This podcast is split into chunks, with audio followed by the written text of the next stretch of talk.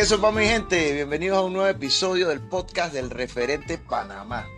Millo Aranda de los estudios centrales de MSM Radio con otro capítulo de esta serie en su primera temporada, llevándole buen humor y entretenimiento, sobre todo en este año 2020 que ha estado pues un poco complejo con su alta y con su baja y que pues como se lo decía a la gente que me escribía que tocara un tema en específico, yo le decía, el podcast del referente lo que busca es traerle a la persona distracción, porque hay en estos momentos muchísima información sobre el tema que ya todos sabemos, pero lo que busca el referente es que sí, usted se informe y esté al día con lo que está pasando, pero que aquí encuentre un podcast atemporal que usted lo puede escuchar en cualquier momento hoy, dentro de un año, dos años, cinco años, y se puede entretener y divertir y reírse porque eso es muy importante, se distraiga y tal vez aprenda algo nuevo. Ojalá, ojalá sea así.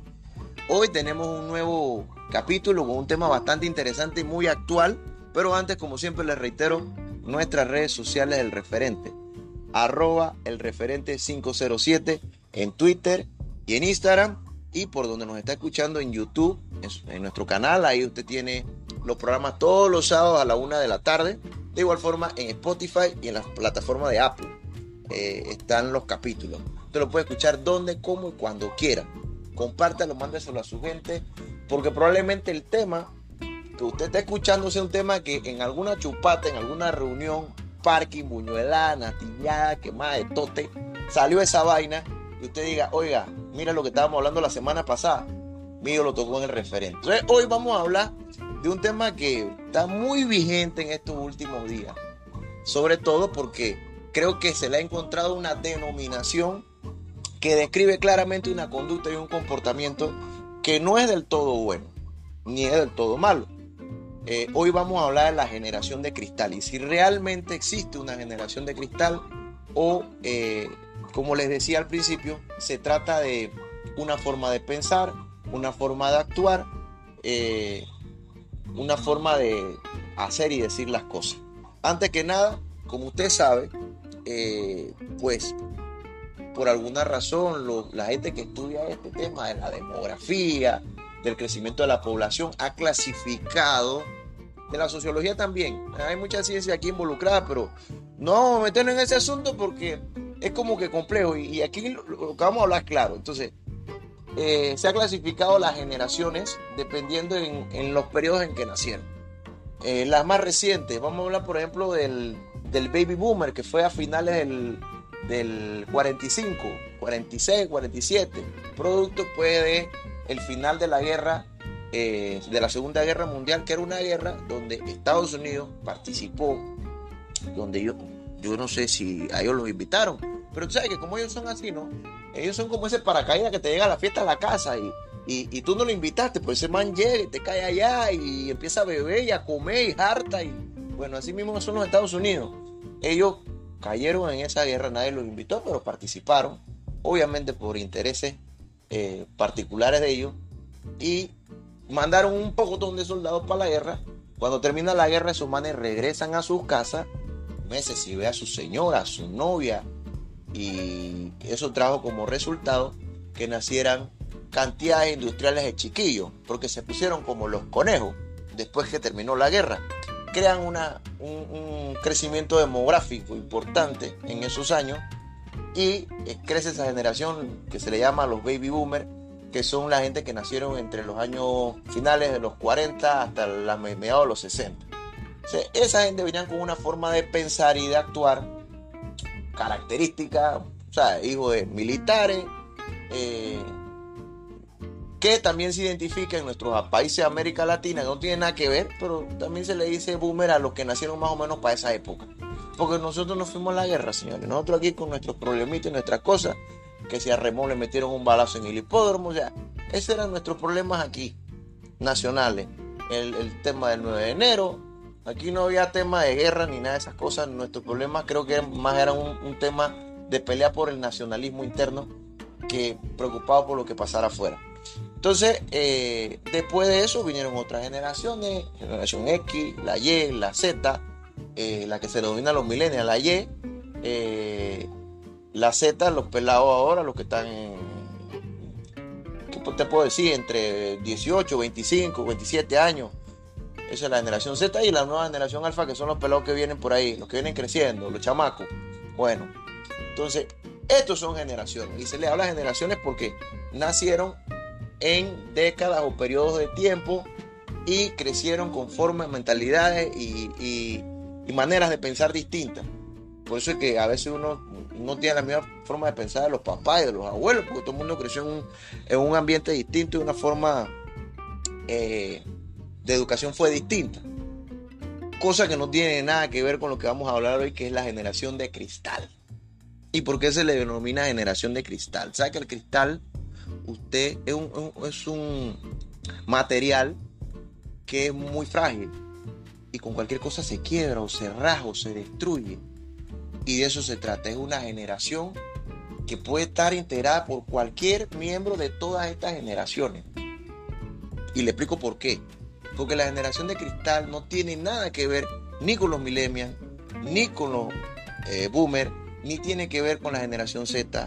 Porque es una cuestión atemporal y creo que más que todo es una forma de pensar son gente que, eh, pues, por alguna razón que no sabemos, quiere que su forma de pensar, de ser y de existir sea la más importante y la que vale. Y el que no piensa, razona y ve la vida como ellos lo ven, está loco, mm, está equivocado, es un delincuente y, y todo lo descalificativo que usted encuentre.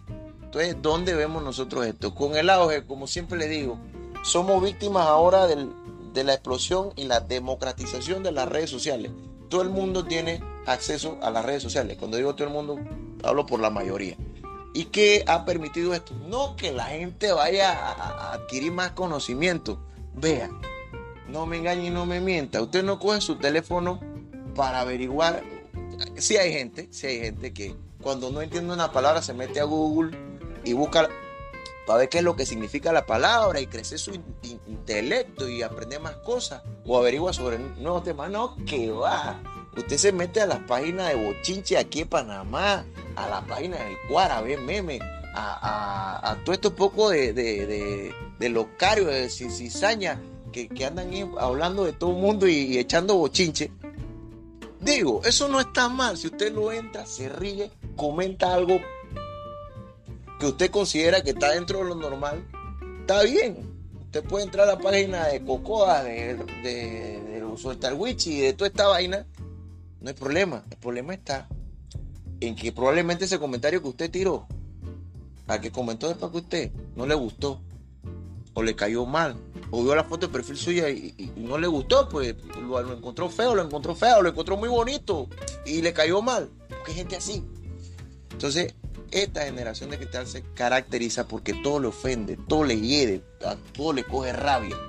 Entonces, lo que no debemos confundir esta generación de cristal de los ofendidos que por alguna razón siento que a lo que más le está afectando es aquellos grupos minoritarios que están en la búsqueda de sus derechos y que se les eh, dé igualdad.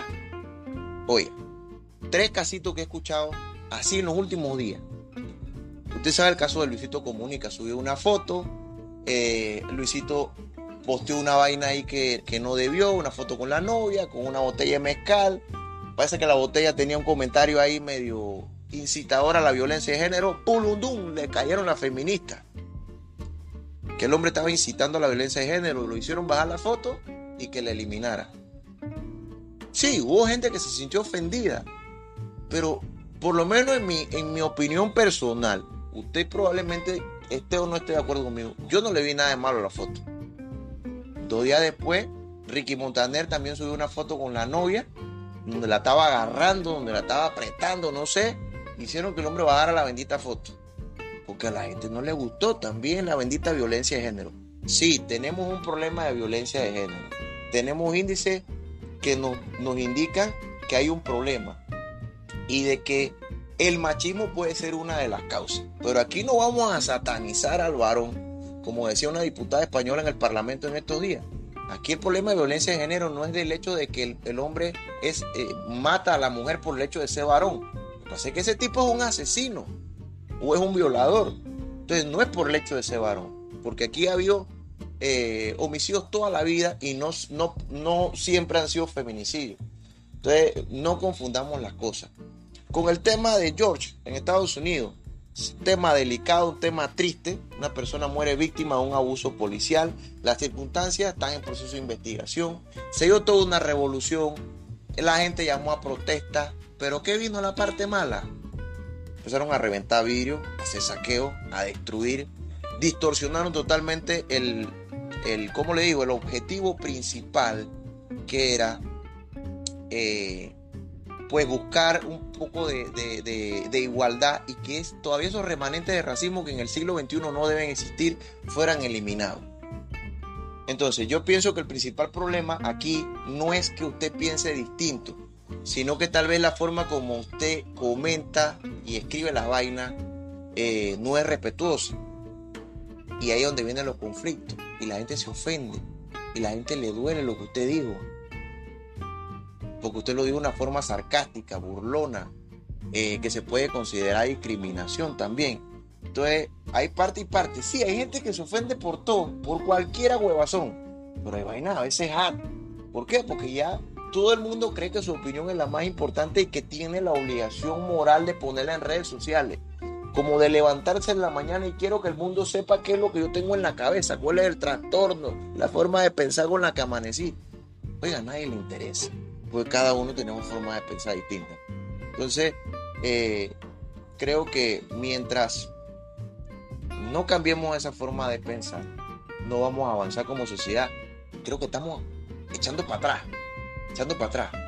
Eh, escuchaba y cuando, cuando estaba haciendo los, ¿cómo te digo? Los estudios, no los estudios previos, estaba haciendo la investigación previa para hablar del tema de la generación de cristal. Y como ya les decía, primero que nada, no es un tema que tenga que ver con el año en que nació la gente. Dos, no es un tema que tenga que ver específicamente con un grupo minoritario o mayoritario de personas que están defendiendo un derecho o defendiendo una postura. No, no tiene nada que ver con eso. Tres, tampoco tiene que ver con que si usted tiene la razón o no la tiene. Creo que ahí es donde estamos equivocados, principalmente. Esto no se trata de si usted tiene la razón o no la tiene.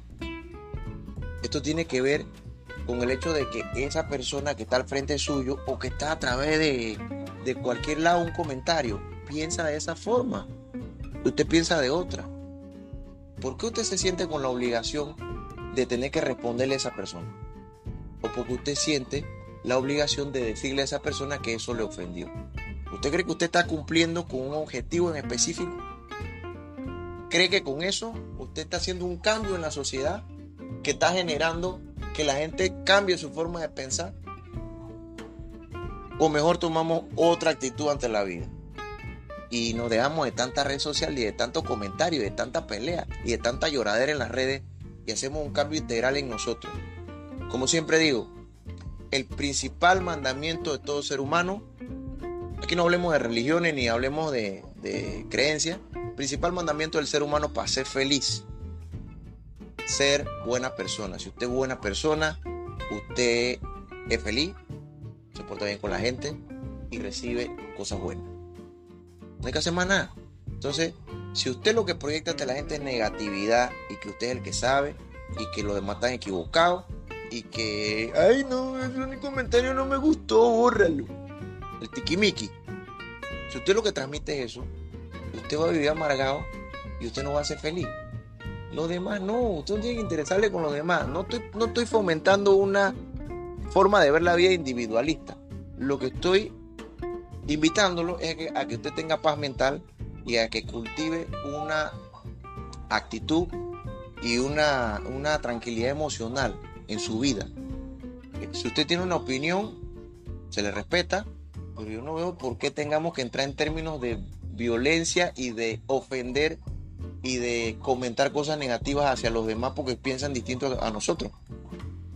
Entonces, pues esa es la conclusión del día de hoy. De verdad muy agradecido porque usted ha escuchado este capítulo del referente Panamá, compártanlo, mándaselo a su gente, para qué dice, para ver qué comentan. Oye, ese man que está hablando, ¿qué, ¿de dónde salió? Bueno, este es el referente Panamá. Recuerde que estamos en arroba el referente 507 en Twitter y en Instagram y en nuestro canal de YouTube y en Spotify, donde todos los sábados estamos subiendo el programa. Nos vemos la próxima semana, mi gente. Hasta la próxima.